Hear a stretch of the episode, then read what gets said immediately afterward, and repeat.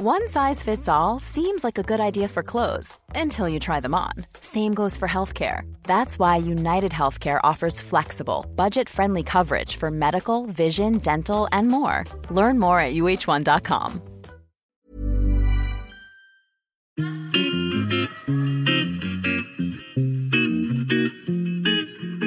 Salut les gars, je suis Anne-Laure Baratin et vous écoutez le podcast Genre de fille. Chaque semaine, je reçois une fille unique en son genre pour parler sans tabou de mission de vie, de galère, de déclic ou non, de féminin, de maternité ou pas, tout ça, tout ça.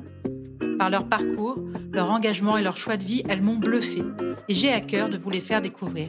Je sais qu'elles vous inspireront. J'espère maintenant que leur parole vous permettra d'avancer, de choisir, de décider. Et maintenant, place à l'épisode du jour. Bonne écoute Salut les gars. Enfin, je ne sais pas si je peux encore dire salut les gars. C'était un peu la running joke du début, mais en tout cas, salut à toutes, surtout quand même, et toutes les personnes qui écoutent cet épisode spécial des deux ans de mon podcast Genre de fille. Merci à toutes les personnes qui m'ont envoyé des questions, plus ou moins barrées, les questions quand même, faut le préciser, mais qui vont me permettre de faire un bilan et de vous expliquer un peu, en gros, de vous raconter euh, un peu les coulisses de Genre de fille.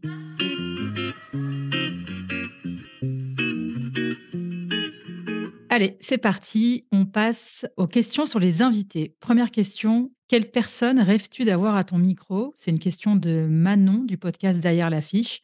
Merci Manon. Écoute, euh, alors moi, je rêverais d'interviewer Julie Delpy. C'est l'actrice, c'est une réalisatrice française, maintenant qui vit aux États-Unis depuis super longtemps, que j'avais déjà contactée. Et je pense qu'elle m'avait mis un énorme vent. Euh, elle m'avait juste répondu non par Instagram et j'ai jamais su si c'était non à ma question qui disait est-ce que vous avez eu mon message ou non, je ne veux pas venir dans ton podcast. La deuxième personne que j'aimerais bien interviewer, c'est Maggie Gyllenhaal. C'est une actrice et réalisatrice hyper talentueuse et qui notamment avait été castée pour jouer le rôle féminin d'un Batman. Et en fait, elle s'est fait virer. On lui a dit en gros qu'elle était trop vieille et elle avait 36 ou 37 ans à l'époque. Et en fait, elle elle a bien ouvert sa, sa, bouche et elle en a parlé. C'est quelqu'un qui est quand même assez engagé. Et son premier film, qui s'appelle The Lost Daughter, donc un film qu'elle a réalisé, est un film qui parle des ambivalences de la maternité. Donc pour euh, ceux qui me connaissent, autant vous dire que ça me parle. C'est un film que j'ai trouvé fantastique. Il me semble qu'il est sur Netflix.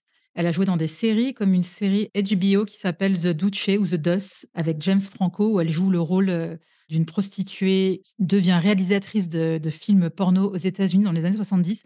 Là aussi, une super série. Bref, elle fait toujours des choix extrêmement intéressants. Elle prend souvent la parole justement euh, pour euh, critiquer la misogynie qui règne dans le cinéma américain. Et voilà, c'est quelqu'un que j'adorerais recevoir. Alors, une autre question. Qui rêvez-vous d'interviewer, mais que vous n'osez pas solliciter? Ça, c'est une question de Sophie et compagnie. Alors, j'ai jamais eu vraiment ce cas-là. En fait, moi, mon problème, c'est pas tant de de solliciter, mais de relancer. Et voilà, je pense à Brigitte Macron. Alors, pour celles qui ne savent pas, l'année dernière, en 2022, j'ai eu la chance de pouvoir euh, poser des questions à Emmanuel Macron dans le cadre de la journée des droits de la femme. Et j'ai réussi à lui parler un peu en off à la fin, en gros, quand, quand je lui ai dit au revoir. Et je lui ai parlé du podcast Genre en disant que j'aimerais bien interviewer sa femme. D'ailleurs, quand je lui ai dit que j'étais fan de sa femme, il m'a dit oui, c'est ce que tout le monde me dit. Tout ça pour dire que euh, j'étais en contact avec euh, le cabinet de Brigitte Macron, euh, avec son directeur de cabinet, et qu'évidemment, bon, bah, ça s'est pas fait. Après, elle n'a pas beaucoup de prise de parole. Et mais bon, tout ça pour dire que peut-être que j'aurais pu relancer encore et encore. Et là, voilà, j'ai fait une relance. Et j'ai pas plus incité que ça, et ça me fait souvent ça avec d'autres invités. Je pense que je devrais me faire une formation en oser relancer mes potentiels invités j'ai déjà fait plusieurs fois pour d'autres personnes, mais parfois, euh, là, par exemple, j'ose pas. Mais bon, ça me semble assez, euh, assez logique. Allez, une autre question. Est-ce que tu t'es déjà senti extrêmement mal à l'aise face à une invitée? C'est une question de Charlotte Lipovitch. Merci Charlotte. Alors oui, pas forcément mal à l'aise, mais j'ai déjà été extrêmement agacée face à une invitée. C'était un épisode qui date. Alors évidemment que je ne vais pas donner le nom de cette personne qui m'a agacée, en fait, ça m'est arrivé deux fois. Une fois avec une invitée, parce que j'ai trouvé qu'elle faisait vraiment la promo de ce qu'elle faisait et que j'ai trouvé que c'était pas vraiment un échange. Et en fait, j'étais agacée aussi parce que j'étais en colère contre moi de pas avoir assez cadré, de pas avoir assez préparé en amont l'entretien. Et en gros, je me suis laissée déborder. Mais je pense que ça s'entend et euh, certaines proches euh, entendaient en gros que, que j'étais un peu gavée. Euh, par ce que j'entendais. Pour autant, j'ai quand même diffusé l'épisode parce que je ne saurais pas te dire vraiment pourquoi. Je pense qu'il y avait quand même des trucs intéressants à entendre, mais oui, ça m'a agacée parce que j'ai trouvé que c'était vraiment, euh, j'avais l'impression de d'avoir quelqu'un qui est sur le marché et qui essaie de vendre, ses ses melons, quoi. Je sais pas pourquoi la la métaphore des melons me vient à la tête, mais bon, bref. Et la deuxième fois où j'étais agacée, c'était pour une, personne qui une femme qui a un parcours extrêmement intéressant, mais que j'ai trouvé d'une froideur assez hallucinante et je pense a posteriori que socialement, c'était peut-être dur pour elle de de d'être dans l'échange. Parce qu'en fait, pour moi, un podcast, un podcast d'interview, c'est pas tant quelqu'un qui raconte son parcours, c'est en fait, c'est c'est créer un lien entre, heu, l'host, entre la personne qui qui reçoit et la personne qui est reçue et ça donne quelque chose qui est censé être, heu, agréable à entendre, un peu magique. Enfin moi, je trouve que c'est un peu magique. C'est vraiment créer un lien qui est unique pendant 30 minutes et là, avec cette personne, elle avait beau avoir fait des trucs hyper intéressants, même assez hallucinants, j'ai trouvé qu'il y avait pas l'ai trouvée extrêmement froide, alors peut-être que le fait d'être à distance, ça n'a pas aidé, parce que c'était un épisode où je faisais encore, heu, mes enregistrements à distance. Mais vraiment, j'ai trouvé, heu, la personne extrêmement froide et ça m'a, bah, refroidi moi aussi, heu, je dois l'avouer. Une autre question, quelle interview as-tu eu le plus de difficultés à préparer et pourquoi? Je ne sais plus qui a posé cette question, c'est peut-être c'est toujours Charlotte, je pense, Charlotte Lipovic. Je pense comme ça, enfin, j'ai regardé évidemment tous les épisodes, j'ai passé en revue tous les épisodes. Je pense à, l'interview de Camille Emmanuel, qui au demeurant n'en reste pas moins une personne, heu, adorable, heu et extrêmement accessible.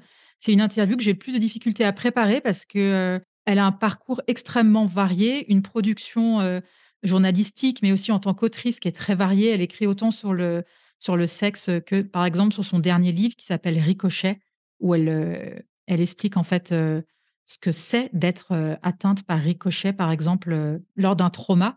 Pour vous donner le contexte, heu, son mari, c'est Luz, c'est, heu, un dessinateur emblématique de Charlie Hebdo et qui a échappé de justesse, heu, parce qu'il a eu une panne de réveil. En fait, il est arrivé, il a vu les les tueurs de Charlie Hebdo qui tiraient en l'air, dans la rue. Donc il voilà, il est vraiment passé à ça et elle explique en fait, dans ce livre, ce que c'est d'être une victime par ricochet. C'est passionnant, c'est drôle, c'est triste, c'est émouvant. C'est un livre qui m'a bouleversée et en fait, quand on reçoit une personne comme ça en plus, je suivais déjà ce qu'elle faisait avant et je la trouvais extrêmement, heu, intéressante. Quand on traite de sujets comme ça, j'ai évidemment repris son livre, je l'ai relu une deuxième fois, j'ai j'ai fait énormément d'annotations et je voulais essayer au maximum d'utiliser les bons termes. Donc ça, c'est une interview qui m'a pris évidemment du temps et l'autre interview aussi que j'ai trouvé difficile à préparer, c'était celle de Lorraine Bastide. Alors évidemment, je pense que si vous écoutez ce podcast, vous connaissez Lorraine Bastide puisque c'est la créatrice du podcast, féministe La Poudre. Bah, là aussi, en fait, c'était j'avais lu son livre. Évidemment, ça m'a pris du temps à le préparer, d'autant plus parce que j'étais je suis impressionnée par, Lorraine et parce que son livre aussi est très riche et là aussi pareil, c'était je voulais vraiment, ça m'a pris un temps fou de relire son livre une deuxième fois, de d'organiser mes questions en fonction de thèmes et cetera. Je pense que ça se ressent aussi parce que c'est un échange dont je suis très fière, parce que ça se sent qu'évidemment j'ai travaillé, mais il y a aussi effectivement un vrai échange avec mon invitée, heu, Lorraine en l'occurrence. Mais oui, c'est un épisode qui m'a pris beaucoup de temps. Quels sont tes secrets pour trouver tes invités géniales? C'est une question de Charline du podcast, Les Alignés. Ah, j'ai pas de secret, en fait. Déjà, je précise que toutes mes invitées, si elles sont au micro de Genre de Fille, c'est parce que j'ai eu envie de les entendre à mon micro. Donc je pense que déjà c'est personnel, en fait, c'est une volonté de ma part où je me suis dit, heu: «J'ai envie de les entendre» et je pense que c'est intéressant de leur donner encore plus d'écho, même si certaines effectivement, heu, qui sont plus connues que d'autres n'ont pas besoin du podcast pour avoir, pour donner de l'écho à leurs paroles. J'ai ouais, pas de secret. On va dire que je me fie à mon intuition, à mes envies. En fait, c'est ça, hein, quand tu en es à plus de 80 épisodes, que ça fait 2 ans que ton podcast prend une place quand même assez importante dans ta vie, même si j'ai réduit maintenant le nombre d'épisodes qui sortent par mois, l'envie et de rencontrer ces femmes, ou de discuter avec elles, c'est ça qui c'est ça le moteur. Ensuite, pour la petite les petites anecdotes, évidemment que plus tu rencontres des personnes connues ou qui, ont une expertise, ça peut donner envie aussi à des potentiels futurs invités de venir parler à mon micro. Plus tu donnes, plus tu fais écouter des voix et plus ça peut donner envie. Les personnes vont se dire, Bon, bah, tiens, elle a reçu, machin, truc, OK, j'y vais et aussi ce qui aide, c'est que ça m'est déjà arrivé sur Instagram d'avoir une invitée et j'ai vu, en fait, dans ses stories que cette invitée connaissait une personne que j'avais envie d'interviewer et dont je n'avais pas de réponse et donc là, je suis passée par la personne que j'avais déjà interviewée en lui disant: «J'ai vu que tu connaissais, bidule, est-ce que tu peux, s'il te plaît, me mettre en contact?» ou lui dire que je lui ai envoyé un message par rapport à genre de fille? Et ça, ça me l'a déjà fait, heu, 2-3 fois. Notamment, il y a un prochain épisode que je vais enregistrer à Paris début juin et là, bah, c'est Camille Emmanuel. Bon, je vous fais pas de, de spoil de spoiler sur la future invitée, mais c'est Camille qui m'a mise en contact avec ma future invitée parce que je lui ai envoyé des messages, heu, je pense qu'elle était noyée dans sa boîte, heu, Instagram. Mon principal canal pour, heu, démarcher, on va dire, mes futurs invités, sans surprise, c'est Instagram. Instagram et ensuite le bouche à oreille ou mes anciennes invitées qui peuvent me mettre en contact avec d'autres personnes. Voilà.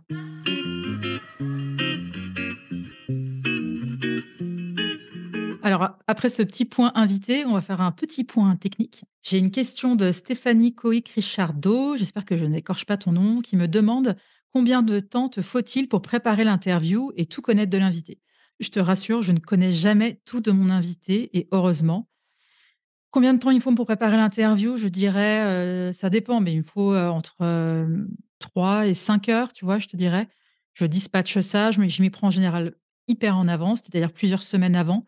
J'écoute, pas forcément tous les podcasts qu'elles ont faits, mais en général, si elles ont écrit des livres ou si elles ont fait des films, évidemment que je regarde, heu, le film. En général, de toute façon, c'est ce que j'ai vu de leur production qui me donne envie de les interviewer.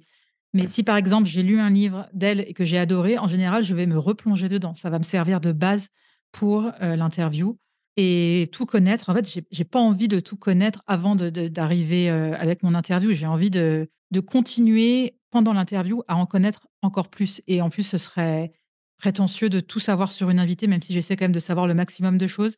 Après, j'ai de la chance, j'ai une très bonne mémoire, je prends beaucoup de notes et pour chaque préparation d'interview, j'ai, un Google Doc que j'appelle Script et en fait, où je note beaucoup d'informations, tout ce que je fais sur mes recherches à partir de ce terreau-là. Voilà, qu'est-ce que je suis poétique aujourd'hui? À partir de ce terreau-là, je commence à faire des questions et voilà quoi, je cogite, je cogite pour préparer mon interview.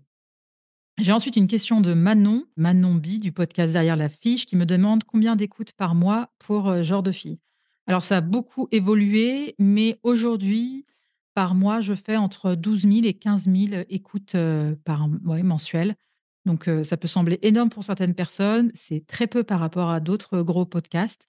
Ce qui est intéressant, c'est que même si j'ai réduit le nombre d'épisodes par mois, pour donner un peu de contexte, j'ai fait longtemps un épisode par semaine et maintenant je suis à deux épisodes par mois donc je m'étais dit au début: «Ça va réduire mon nombre d'écoutes» et en fait non, le nombre d'écoutes a augmenté. C'est aussi un des effets du podcast, c'est qu'en fait c'est cumulatif. C'est-à-dire que les personnes vont écouter aussi les anciens épisodes. Donc heu, donc voilà et après j'avoue que je regarde de moins en moins les écoutes parce que parfois ça peut être moins que 12 000, heu, parfois, heu, dans les statistiques, ça peut vite être déprimant donc en fait moi j'ai fait le choix de moins les regarder et de me dire que si je continue le podcast aujourd'hui, c'est parce que j'aime ça, que c'est une partie de ma vie maintenant, aujourd'hui, le podcast Genre de fille et que les écoutes, heu, je peux pas ça peut avoir trop d'incidence, heu, sur mon humeur donc heu, je regarde, de temps en temps, mais vraiment je j'essaie de pas me mettre la pression. Une autre question de Manon: «Comment fais-tu pour te faire connaître?» Je fais pas grand-chose dans le sens où si, ce que je fais, c'est que je communique quand même pas mal sur mes épisodes. Pour ça, il y a pas de secret. En fait, moi, j'ai quand même mon travail à côté, c'est-à-dire que j'ai mon entreprise Baratin et cetera, que j'écris du contenu pour des entreprises, des newsletters, des articles. Ce que je veux dire, c'est que souvent on dit pour un podcast, le travail autour d'un podcast, c'est 80% de communication et 20 de de de création pure. Et c'est pour ça que depuis octobre dernier, moi, je me fais, heu, accompagner par, heu, Alexane de Common the Moon qui s'occupe en fait, heu, de ma com sur les réseaux sociaux. C'est moi qui écris, mais elle s'occupe, de faire les reels ou les reels, je sais plus comment on dit ça, elle m'aide sur les extraits, c'est vraiment une, une assistance, heu, énorme pour moi sur la communication du podcast, heu, pour communiquer sur LinkedIn, sur Insta. Donc en fait, c'est comme ça, en fait. Me faire connaître, faire connaître le podcast, heu, j'essaie d'en parler autour de moi.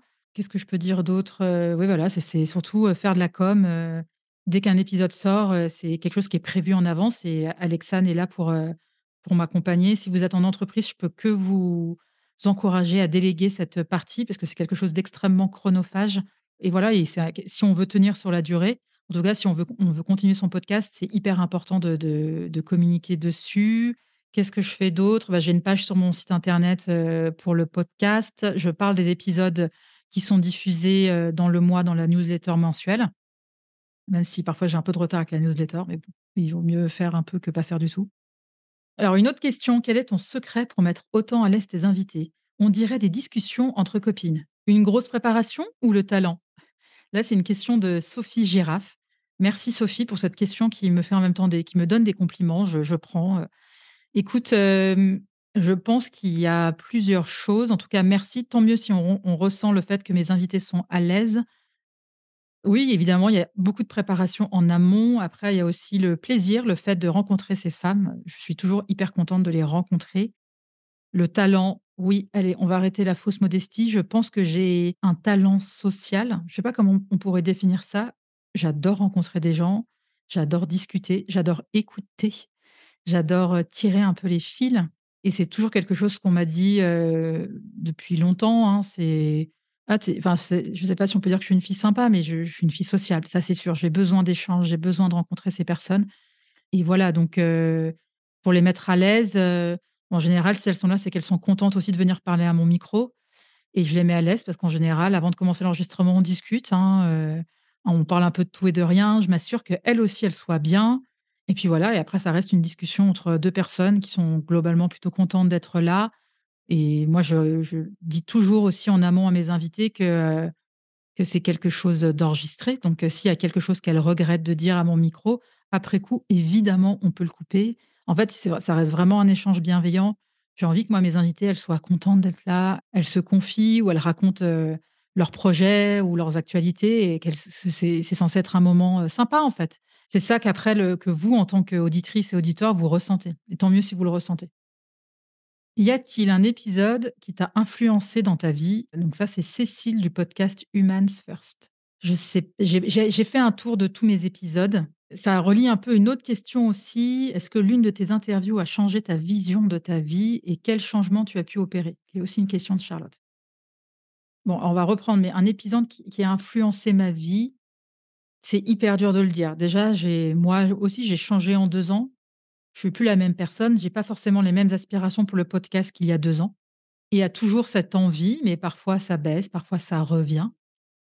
Et alors pour revenir à la question, la première personne en fait, heu, un épisode qui m'a énormément marqué, en tout cas une personne qui m'a influencée et que j'ai interviewée, je pense à Mai Hua.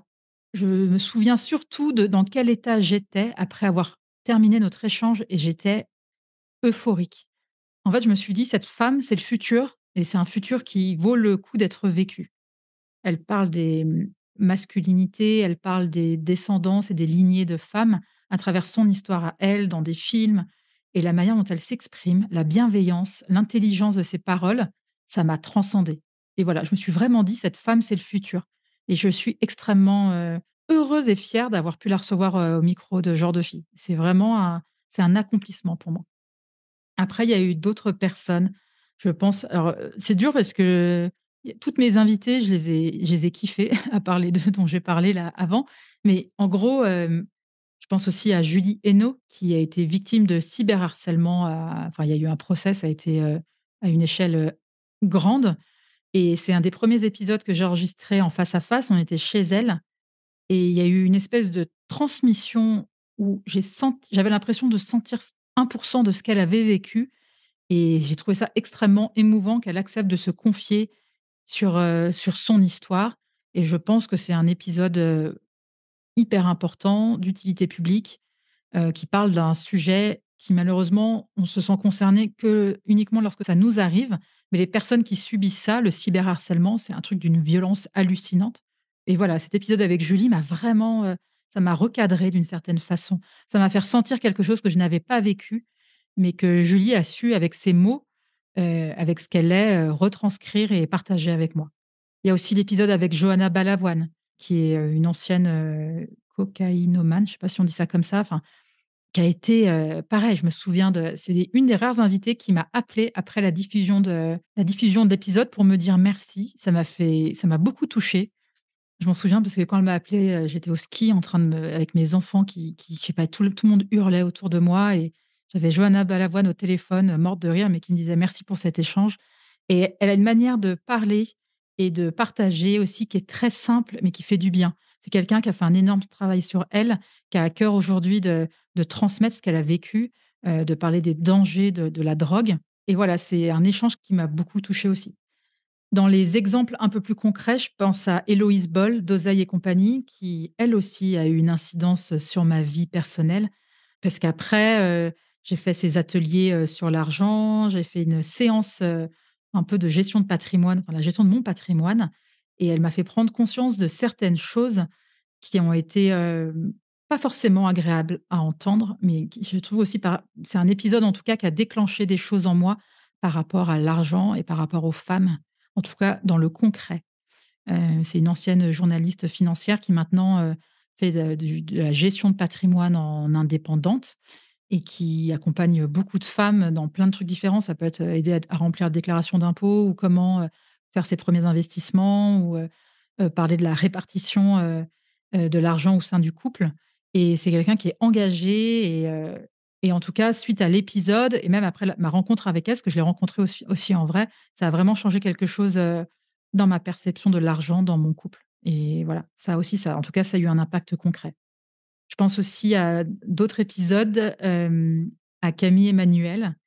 C'est voilà, là, j'ai déjà dit Ricochet, c'est un livre qui m'a énormément, touchée. Elle avait écrit un autre livre qui s'appelle, «Lettre à celle qui lit mes romances érotiques et qui ne devrait pas» et bref, c'est une personne que j'admire, je la trouve très, très drôle et en même temps extrêmement percutante et pareil, suite à notre échange, suite à l'épisode, je ne saurais pas expliquer comment, mais j'ai l'impression de de grandir, en fait, de ces rencontres. J'ai l'impression de je suis tellement heureuse de pouvoir, heu, transmettre ce que ces femmes ont accepté de dire et de partager à mon micro. Ça me nourrit, heu, foncièrement. Aussi, heu, je ne sais plus si je lui avais dit à Camille lors de l'enregistrement, mais lors des attentats, de Charlie Hebdo, ça correspondait aussi au début de ma première grossesse, donc c'était, il y a 8 ans maintenant, en 2015 et c'est tout un pan de ma vie, de ma vie parisienne, voilà, j'ai des souvenirs de soirées avec des copains, c'était un peu la fin de l'euphorie d'une certaine façon et discuter avec elle, on a le même âge, on a une fille du même âge aussi. Ça crée en tout cas pour moi, c'était un épisode qui était très fort. Il y a évidemment l'épisode avec Pénélope Boeuf. C'est un épisode qui est un peu unique parce qu'en fait, c'est un épisode un peu n'importe quoi où pendant une heure trente, on parle de tout et de rien et j'interviewe autant que je me fais interviewer. Mais c'est un épisode, quand j'ai fini cet épisode avec Pénélope, j'ai su, après cet épisode avec Pénélope, que je voulais encore plus de formats dans ce style où en gros l'humour aurait encore plus sa place, cet échange, ce ping-pong. Je ne sais pas comment je pourrais le faire un jour, mais en tout cas, c'est quelque chose je me suis sentie tellement à ma place pendant cet échange. J'étais dans une zone de flow. Donc le flow, c'est le moment où on voit pas le temps passer, où on est tellement bien. C'était un échange qui était dingue pour moi. C'était à la fois interviewer Pénélope, c'est quelqu'un qui c'est une copine. Ça faisait très longtemps qu'on s'était pas vus. On a travaillé, heu, ensemble, mais pas si longtemps que ça, heu, dans une start-up il y a quelques années et heu, bah, c'est quelqu'un que j'admire beaucoup aussi, pour, son parcours, complètement atypique et en même temps, bon, en gros, elle cartonne dans dans tout ce qu'elle entreprend. C'était un super échange parce qu'on a des vies qui sont extrêmement différentes, même si on est toutes les 2 dans l'univers du podcast et on s'est marré, on a ri, on a parlé de tout et de rien et voilà, je me suis dit: «Je ne veux plus faire que des enregistrements en face à face». Heu, ça a été un peu la voix l'épisode avec Pénélope, ça a été le déclencheur pour dire: «Je veux rencontrer mes invités, je veux les voir en face à face, je veux être dans un studio». Donc heu, rien que pour ça, c'est un épisode, heu, qui a été hyper important pour Genre de Fille et pour moi et aussi dans ce côté humour qui est extrême qui est très important pour moi et que j'ai encore du mal, je ne sais pas comment je pourrais le développer le développer dans les dans les mois ou années qui arrivent, mais l'humour est un truc, qui me ça fait partie de moi et cet épisode avec Pénélope, ça a encore plus, quadruplé cette envie de faire des épisodes, sur ce ton-là, en fait. Bon, on verra pour la suite. Il y a aussi l'épisode avec, Lorraine Descartes. Lorraine Descartes, c'est celle qui a écrit un livre sur les familles de des victimes des féminicides et bon, c'est un livre qui m'a bouleversée. Lorraine est une personne passionnante, tellement méticuleuse. En interview, elle parle, elle, heu, te regarde droit dans les yeux, elle explique, elle prend le temps d'expliquer et après avoir passé, 1 heure avec elle, tu peux plus être, indifférente par rapport à ces tu peux plus être indifférente par rapport à à ces choses qui nous entourent. Elle, y a tellement touché de près. On a l'impression de connaître ces enfants, ces femmes euh, qui ont été euh, tuées par leur euh, ex-conjoint la plupart du temps. Et la manière, cet échange avec elle, euh, c'était extrêmement puissant et ça me donne encore plus envie d'explorer ces domaines que je connais pas forcément, j'en entends parler à la radio. Mais là, de voir quelqu'un qui a passé autant de temps avec ces familles-là, qui s'est attaché à ces personnes-là, tout en étant une journaliste hyper reconnue, ça bouleverse, ça change forcément, heu, ça ça me fait évoluer dans dans dans mon envie de rencontrer, mes futurs invités. Et enfin, un des derniers épisodes en date, c'est Sophie Delannoy. C'est une femme transgenre de 53 ans que j'ai reçue au micro de Genre de Fille et cette femme était tellement est tellement alignée avec ce qu'elle est aujourd'hui. À la fin de l'épisode, sans m'en rendre compte, j'étais très émue. J'avais les larmes aux yeux. Elle l'a vu, on en a discuté après, mais ça te renvoie forcément à toi, la place que tu as aujourd'hui. Est-ce que je suis bien? Est-ce que je suis alignée avec ce que je fais, ce que je suis, heu, ce que je montre, heu, au monde? Et j'ai trouvé ça, hem, c'est une ode, au choix d'être qui on veut être, de se donner les moyens d'y arriver et d'être cette personne aujourd'hui.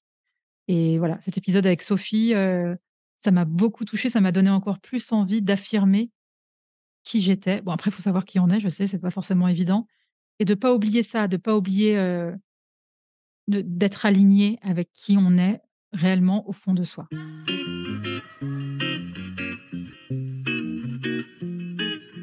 Alors ensuite, on passe, je j'avais demandé en gros: «Allez-y avec vos questions perchées». J'en ai pas tellement eu en fin de compte. Alors j'ai Floriane C'est du joli. Heu, si vous voulez vous faire des massages à Paris, la reine du Cobido, c'est elle. Je vous la conseille à 100% c'est testé et approuvé. C'est aussi une ancienne invitée de Genre de Fille qui me dit: «Ne me tente pas avec des questions perchées». Mais bon, Floriane, tu ne m'as rien envoyé. J'ai Boutena qui me dit: «Des tasses avec mantra?» point d'exclamation. Écoute, c'est pas prévu les tasses genre de fille, mais pourquoi pas? Qui pose encore une autre question qui me dit: «La fame ou l'argent?» point d'interrogation. Alors la fame, pour ceux qui ne savent pas, qui sont pas trop bilingual, la fame, c'est un peu la notoriété ou l'argent. Alors je sais pas, est-ce que tu veux que je choisisse entre les 2 Comme ça, je te dirais, bah, je prendrais plutôt l'argent, hein, on va pas se mentir. Heu, j'ai pas eu tellement de questions sur la monétisation du podcast. Ça peut être le gros point, noir, ou le point de difficulté quand ton podcast existe depuis 2 ans. Mais oui, en tout cas, pour répondre à ta question, moi, je choisirais plutôt l'argent, mais pour l'instant, l'argent ne ne coule pas à flot, loin de là. J'ai aussi une, heu, une affirmation plutôt de Céline Steyer du podcast Nouvelle Héroïne et de Je peux pas, j'ai podcast que je vous encourage aussi à écouter. Passionnant podcast pour ceux qui veulent se lancer dans l'aventure. Elle me dit: «Je ne comprends pas pourquoi tu ne m'as pas encore invitée», avec un petit smiley, heu, clin d'œil. Et ben écoute, heu, j'ai envie de te dire, heu, tout vient à point, à qui sait attendre et voilà, écoute, on verra ce qui se passe, dans le futur.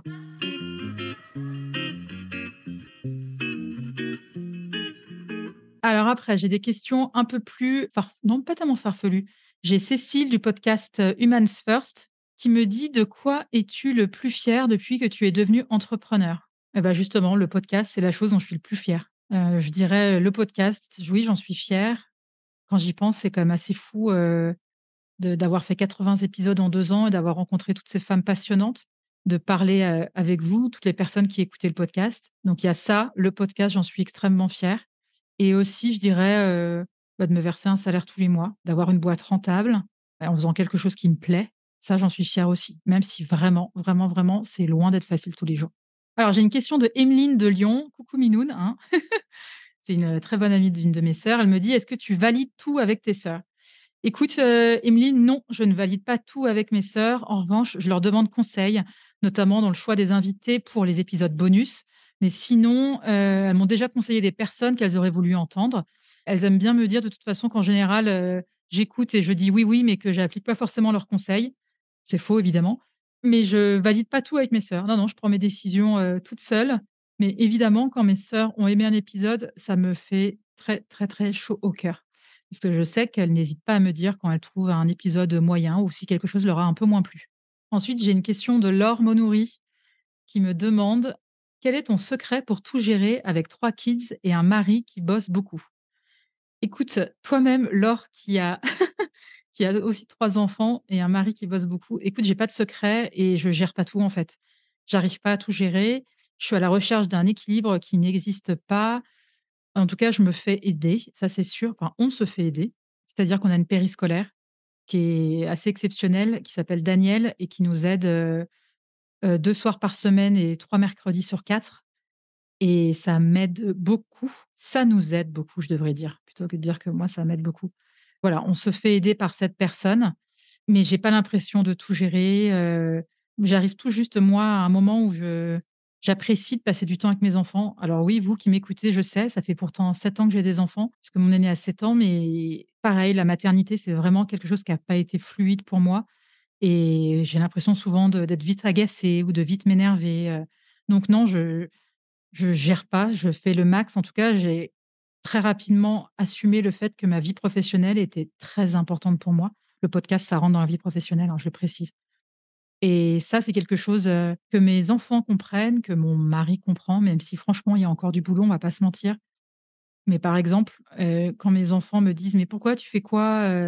Pourquoi tu travailles?» je leur dis: «Tu verras quand tu seras plus grand et que tu auras un travail que tu aimes, toi aussi tu passeras du temps dessus, tout seul ou toute seule et tu verras, ça te fera très plaisir». Je sais plus comment je leur dis exactement, mais de je leur montre que le travail, en tout cas mon travail, c'est une part de mon équilibre et que quand je travaille pas, enfin, si j'ai pas de travail du tout, je peux être, heu, très triste, voilà. En tout cas, il y a des choses qui peuvent m'inspirer. Je pense à Sandra Philodo du podcast Les Équilibristes. J'essaie d'écouter des choses là-dessus, mais en tout cas, heu, imposer ses limites à son conjoint, à ses enfants et crier au monde entier qu'on aime son boulot et que c'est important pour soi, ça aide. Après, ça fait pas tout et j'ai l'impression qu'il faut tout le temps, souvent recadrer les choses, heu, dire que son boulot est important. Voilà, après j'en parle dans ma dernière newsletter. Je suis clairement la variable d'ajustement dans ma famille et dans mon couple, par rapport aux aléas du quotidien et ça, c'est pas facile. C'est pas quelque chose que je digère encore et j'ai quand même un sentiment d'injustice et c'est quelque chose sur lequel, heu, on travaille, mon mari et moi, mais voilà, je gère pas. J'essaie de gérer. J'ai ensuite, heu, Raphaël, qui est un homme. Raphaël, heu, pseudo Rafouille sur Insta. C'est mon ami, de mon book club parisien qui demande: «Et pourquoi pas des interviews d'hommes? Nous aussi, on peut parler le langage genre de filles». Écoute, heu, Raph, c'est prévu depuis longtemps et si tu veux, on en parlera ensemble. Je veux j'aimerais faire des formats spéciaux pour interroger les hommes et faire une formule, heu, des épisodes spéciaux et d'inviter des hommes. J'ai même une liste, heu, d'hommes évidemment, un peu connus, un peu moins connus parce que j'ai envie de leur poser des questions, sur le féminisme, sur leur, eux, comment ils gèrent dans leur couple, dans leur boulot, MeToo, qu'est-ce que ça leur fait? Est-ce qu'on se remet en question? Heu, je trouve qu'on les entend pas beaucoup, je suis complètement d'accord avec toi et voilà, c'est à l'étude. Après, heu, je suis toute seule, heu, dans mon podcast, même si, heu, Alexane m'aide pour, la com et je j'en profite pour faire un coucou à Alice Krief des Belles Fréquences, qui est l'ingénieure du son fantastique qui s'occupe de mes épisodes pour Genre de Filles et qui m'aide aussi pour des podcasts d'entreprise. Voilà, merci les filles à toutes les 2, mais au-delà de ça, je suis quand même, relativement seule dans tout ce qui touche à l'écriture du podcast. Tout ça pour dire que, heu, c'est dur quand on est seul, heu, de passer la seconde, heu, de trouver le temps de se lancer, mais écoute, j'y pense de plus en plus et j'en parlais déjà il y a 1 an, je sais qu'il va falloir passer la seconde. Je t'avoue que j'ai vu une femme connue qui faisait un podcast où elle interrogeait des hommes et je me dis: «Bah mince, maintenant que c'est fait, ça sert à rien de le faire». Après regarde, la poudre existait et pourtant j'ai quand même lancé la Genre de Filles en me disant: «Ça fait un autre podcast féministe, ça marchera pas», puis en fait ça ça marche à son échelle. Donc oui, il faut que je me lance, et c'est prévu, mais prévu sans être prévu. Voilà, encore une, une question auquel je réponds à moitié. Et puis la question de la fin, celle que je pose aussi à toutes mes invitées, c'est: «Quel genre de fille es-tu?» je sais plus qui qui m'a envoyé ça, je l'ai pas noté, j'en suis désolée. Je sais pas quel genre de fille je suis, je sais que j'ai changé en 2 ans. Je sais que je suis une fille, anxieuse et que ça se voit pas forcément. Je sais que je suis sensible, je sais que je suis, passionnée. Je sais que je kiffe interviewer, ces femmes dans mon podcast. Je sais pas forcément où je vais, mais j'essaie de profiter, de ce que je fais en ce moment et c'est pas toujours facile, facile. Voilà, c'était encore une, réponse, je sais pas si c'est très clair. Si, aussi je précise évidemment, je pense que je suis une fille quand même sympa. Mais ça, faudrait demander aux personnes qui me côtoient tous les jours et je suis pas sûre qu'elles vous donneraient cette réponse. Voilà, c'est la fin de cet épisode des 2 ans. Merci à toutes et tous d'avoir pris le temps de m'envoyer vos questions. Vous m'avez énormément aidée pour, heu heu, faire cet épisode des 2 ans. Merci de continuer à écouter Genre de Filles. Pour euh, celles et ceux qui n'ont pas encore laissé de commentaires sur Apple Podcast et Spotify, allez-y. Continuez à parler du podcast autour de vous. Si vous avez des idées de sponsors pour des entreprises qui seraient intéressées pour sponsoriser, mais même sur la, sur, euh, je sais pas, sur la longue durée, le podcast, ça pourrait être quelque chose de, qui pourrait faire continuer Genre de Filles. Et pour la suite de Genre de Filles, honnêtement, alors moi je déménage à Lyon en juillet. Hein. Je sais pas si c'est un rapport avec le podcast ou pas, mais non, mais bon, bref, on fait ça. J'ai le projet de faire des podcasts en live euh, et filmés. Ça, je vous en reparlerai. Et surtout, je pense que je vais aller jusqu'à l'épisode 100 de Genre de Filles et après, on verra si je continue ou pas. Voilà.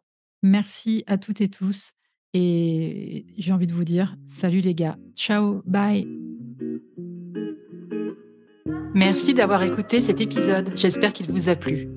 Si c'est le cas, partagez-le autour de vous et sur les réseaux sociaux. N'hésitez pas non plus à laisser un avis positif à propos de Genre de Filles sur vos applications de podcast. Pour ne rien manquer de Genre de Filles, suivez-moi à Anne-Laure Baratin sur Instagram. Si vous avez des compliments, des critiques ou des réflexions, n'hésitez pas. Merci à Marvin Marchand pour la musique du générique. Bonne semaine et à très vite. Salut